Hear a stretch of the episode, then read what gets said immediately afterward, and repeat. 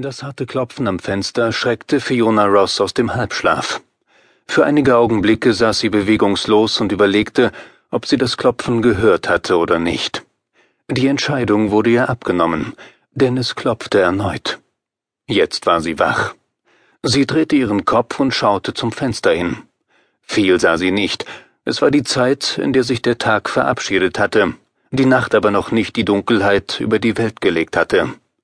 So war die Einfahrt, die den Hinterhof von der Straße trennte, kaum zu sehen. Die einzige Lampe in der Nähe war nicht mehr als Dekoration, denn ihr Licht erreichte kaum den unebenen Boden. Aber wer hatte geklopft? Die Frau sah keine menschliche Gestalt, die etwas gegen die Scheibe geworfen hätte. Es war wirklich ein Klopfen gewesen. Sie konzentrierte sich, atmete dabei schneller als sonst und schien in ihrem Sessel zu kleben. Das Herz in ihrer Brust pumpte, in ihrer Kehle war es trocken geworden. Den Geschmack im Mund konnte sie ebenfalls vergessen. All dies waren die Begleitumstände einer Angst, die sie erfasst hatte. Fiona Ross hatte gedacht, einen ruhigen Abend zu verbringen, endlich mal wieder. Seit einigen Tagen, oder waren es schon Wochen, lebte sie allein. Ihr Mann hatte sie verlassen, und sie war nicht in der Lage gewesen, diese Tatsache zu kompensieren, nun spürte sie den Druck besonders intensiv. Was tun? Sie hatte keine Ahnung. Alles, was ihr durch den Kopf schoss, konnte verkehrt sein. Aber sie wollte auch nicht nur im Sessel hocken und abwarten. Dass hier gegen die Scheibe geklopft worden war, das hatte sie sich nicht eingebildet. Das Fenster war weit nach unten gezogen, so dass die Fläche recht groß war.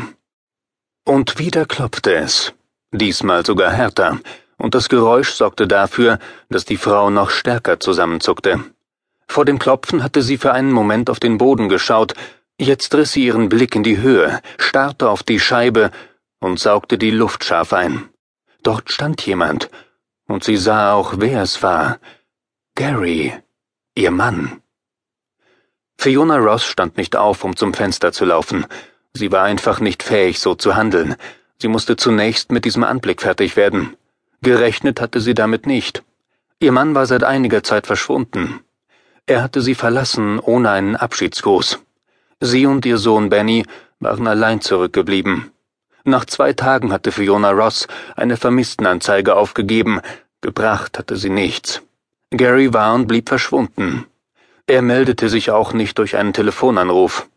Und so hatte sich Fiona mit dem Gedanken abgefunden, verlassen worden zu sein, es zu Hause nicht mehr ausgehalten hatte. Es gab auch noch eine zweite Möglichkeit, mit der sie sich beschäftigt hatte. Gary konnte nicht mehr zurückkommen, weil er nicht mehr lebte. Irgendjemand hatte ihn umgebracht, vielleicht war er auch verunglückt, genau darüber hatte Fiona intensiver nachgedacht, und dieses Thema hatte auch zu diesen Schlafstörungen geführt. Und jetzt war er da. Gary war zwar nicht deutlich zu sehen, Sie erkannte ihn einzig und allein am Umriss seiner Gestalt. Seine kantigen Schultern fielen auf. Eigentlich hätte sie aufstehen und hinrennen müssen, was sie nicht tat. Zunächst nicht. So blieb sie in ihrem Sessel sitzen und wartete ab. Gary Ross tat nichts. Er bewegte sich nicht. Er hämmerte auch nicht mehr gegen die Scheibe. Er stand einfach nur da und glotzte ins Innere des Zimmers. Jetzt schob er sein Gesicht näher an die Scheibe heran und war deshalb deutlicher zu sehen. Das lag an seiner Blässe, die ihr sofort auffiel. Fiona Ross wusste nicht, was sie tun sollte. Zu überraschend war ihr Mann wieder aufgetaucht. Eigentlich hätte sie jubeln müssen. Nun kam er ihr vor wie ein Fremder, und sie hockte weiterhin im Sessel und tat nichts.